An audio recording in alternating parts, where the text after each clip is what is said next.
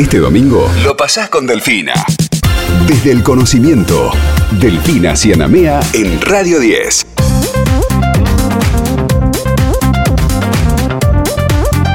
Y ya te contamos que están abiertas las inscripciones para la diplomatura y la maestría en periodismo documental de la Universidad de 3 de Febrero. Vamos a charlar ahora con Julieta Cassini, que es directora adjunta de la maestría y la diplomatura, para que nos cuente todos los detalles. Juli, ¿cómo estás? ¿Todo bien?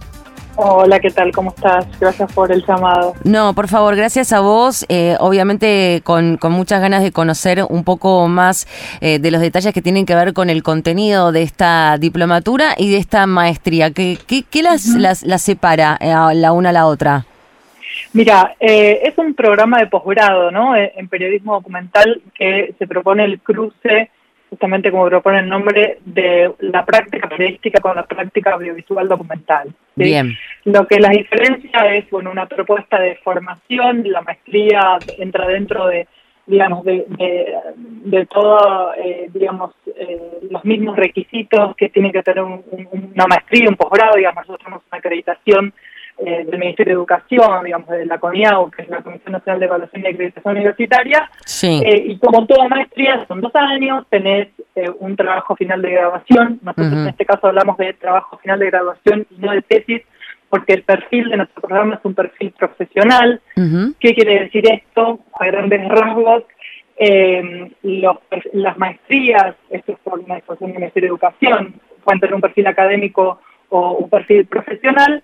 Eh, para simplificar el perfil profesional, yo siempre digo lo mismo, pero me parece que sirve para que se entienda, eh, es que, mm, digamos, no buscamos formar teóricos sobre el cine documental, que nos parece que están muy bien, y de hecho algunos de nuestros docentes lo son, sino que el objetivo es formar realizadores documentalistas. Claro. Entonces, esa es eh, la maestría. La diplomatura surge como en realidad un interés de hecho de parte de, muchos profesionales que ya están insertados en, en, la profesión, bueno, aunque, aunque, tenemos algunos que están cursando también, digamos, pero que no cuentan con título eh, universitario, ¿sí? porque como sabes, para hacer las maestrías necesitas al menos un título universitario de cuatro años.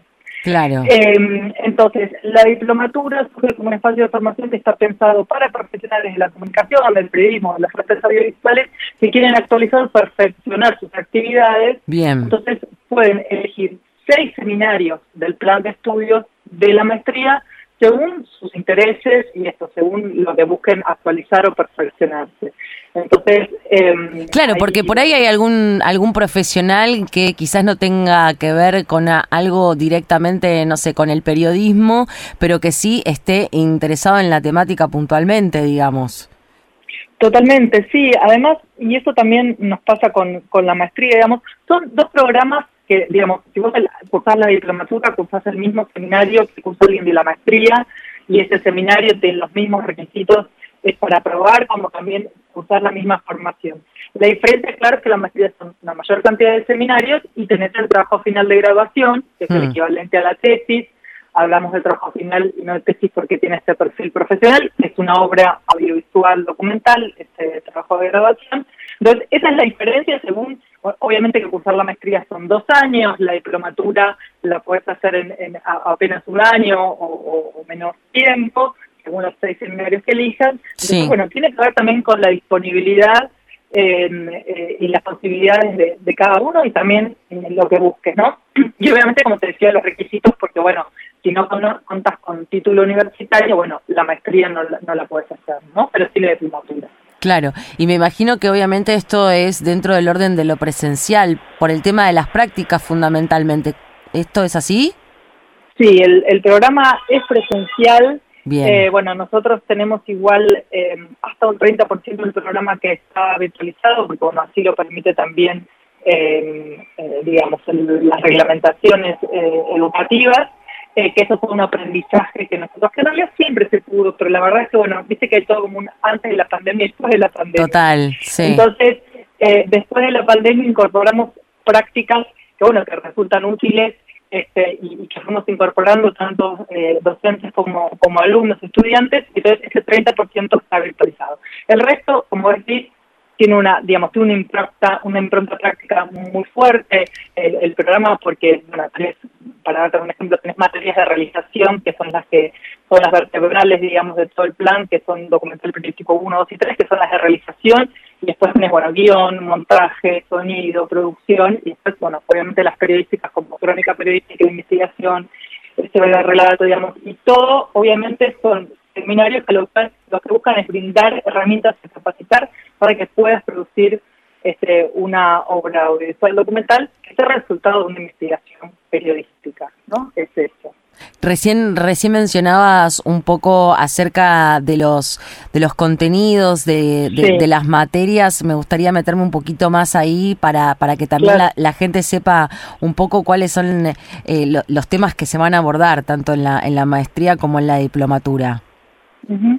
Sí, mira, eh, para la maestría eh, hay en general los perfiles que nosotros tenemos de estudiantes vienen o muchos que vienen de la del campo del periodismo y buscan como digamos nutrirse del audiovisual y viceversa no que eso en los posgrados se dan porque ya es un hábito en donde no solamente buscas la formación en el tiempo aula sino también el intercambio con colegas porque ya son profesionales estamos hablando de un posgrado no más allá de que tal vez sean o graduados recientes o profesionales con, eh, con menos trayectoria es, se da ese intercambio.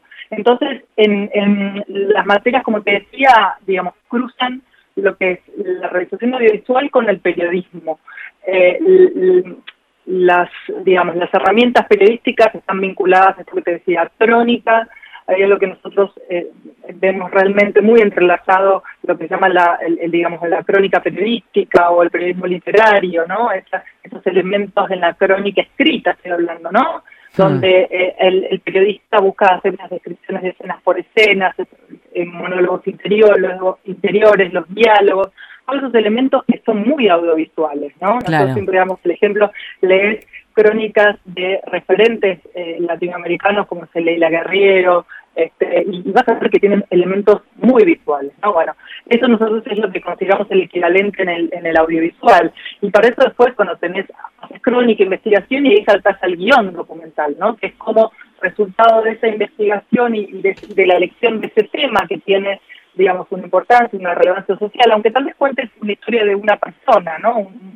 Eh, algo particular, pero en realidad das cuenta de todo un tema que tiene una relevancia social y ahí está si crees lo periodístico, eh, inclusive lo documental, con hechos, eh, son relatos reales, eh, y ahí saltas al guion de cómo pones eso en un lenguaje audiovisual, ¿no? Y eso obviamente ahí se pone en juego, como te decía, sonido, montaje, bueno, toda la realización integral, y, bueno, producción, ¿no? Como cómo, cómo armo un plan para llevar eso adelante. Claro. y después Fundamental. tenemos claro, Exactamente, sí, porque yo tengo una idea, ok, buenísimo, yo quiero... Sí, hay que producirla.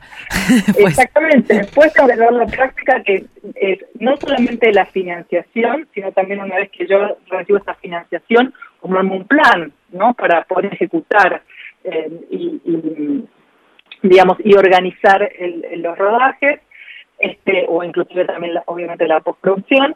Y después sí tenemos algunos seminarios, obviamente estamos en un contexto en donde aparecen nuevas narrativas, no solamente el audiovisual lineal tradicional, entonces tenemos seminarios también que ellos se llaman nuevas narrativas documentales, uno, dos y tres. eh, en un momento eran, viste, nuevos medios, después la maestría está en el 2010, y, el plan primero se llamaba Nuevos Medios, la materia, después fue Nuevas Plataformas, hasta que, bueno, los cambios son tan vertiginosos que obviamente se decide, bueno, nuevas narrativas documentales, si hay poder trabajar, ¿no? Todo lo que vaya emergiendo que... Súper interesante. Eh, lo que decís de la narrativa, porque obviamente hoy a partir de que tenemos, digo, hoy hace, hace de un tiempo hasta parte, todo lo que tiene que ver con las, las plataformas, ¿no? Y, abundan una cantidad, por ejemplo, de docuseries.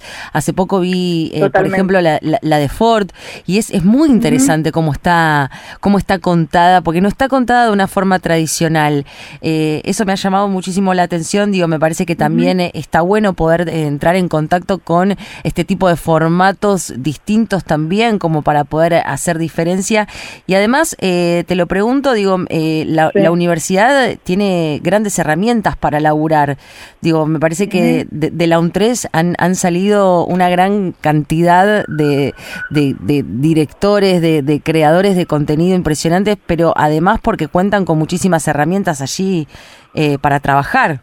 Sí, sí, sí, nosotros contamos, digamos, el posgrado cuenta con el apoyo, por ejemplo, de un Tres Media, que es la productora audiovisual de la universidad, que como decís, bueno, tiene, tiene muchas producciones, no solamente, insisto, eh, audiovisuales tradicionales, así lineales, eh, en largos, cortos o inclusive eh, en tele, sino también otros trabajos, por ejemplo, en animación, o videojuegos, mm. aplicaciones, y también el canal, como decís, que fue, digamos, en, sigue siendo, digamos, pero, fue disruptivo porque fue uno de los primeros, inclusive, que popularizó las series más cortas, ¿no? Total. Hoy en día, esto que vos eh, señalabas, se rompen un poco los formatos eh, habituales que eran inclusive de duración, de visualización, de, hmm. ¿no? Digamos, una serie hoy puede tener 20 minutos, puede tener 8, puede tener 40 y series de una hora.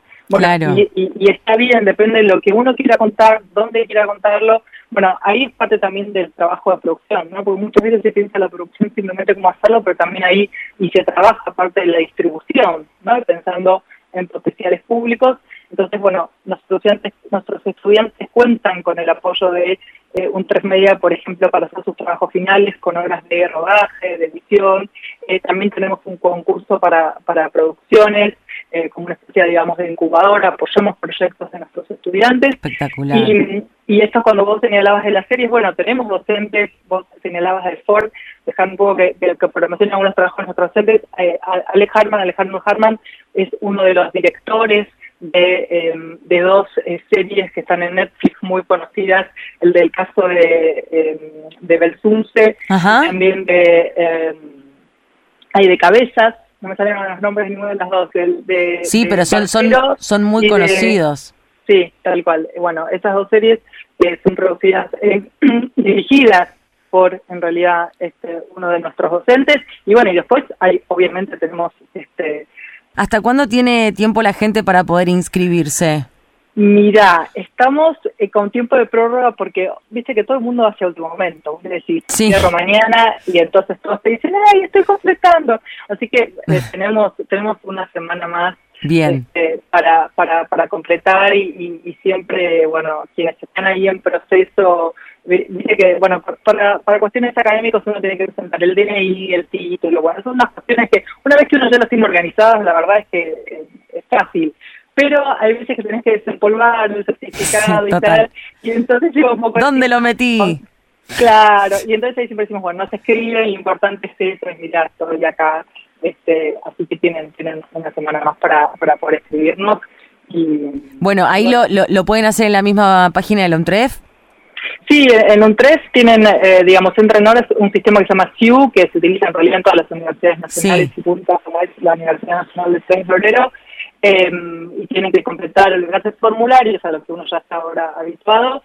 Eh, si no, igual pueden escribirnos obviamente a nuestro correo que es maestría en periodismo documental eh, arroba un Perfecto. Así largo, pero es tal cual, es así maestría en periodismo documental o diplomatura en periodismo documental arroba un y nosotros igual ahí los, los guiamos. Te agradecemos muchísimo por el contacto, Juli, y de todo lo mejor para, para la de maestría y la, la diplomatura en ambos casos. Te mandamos un abrazo grande. Abrazo, chao, chao. Adiós. La educación tiene su espacio en Radio 10, desde el conocimiento. Un programa hecho por las universidades en Radio 10.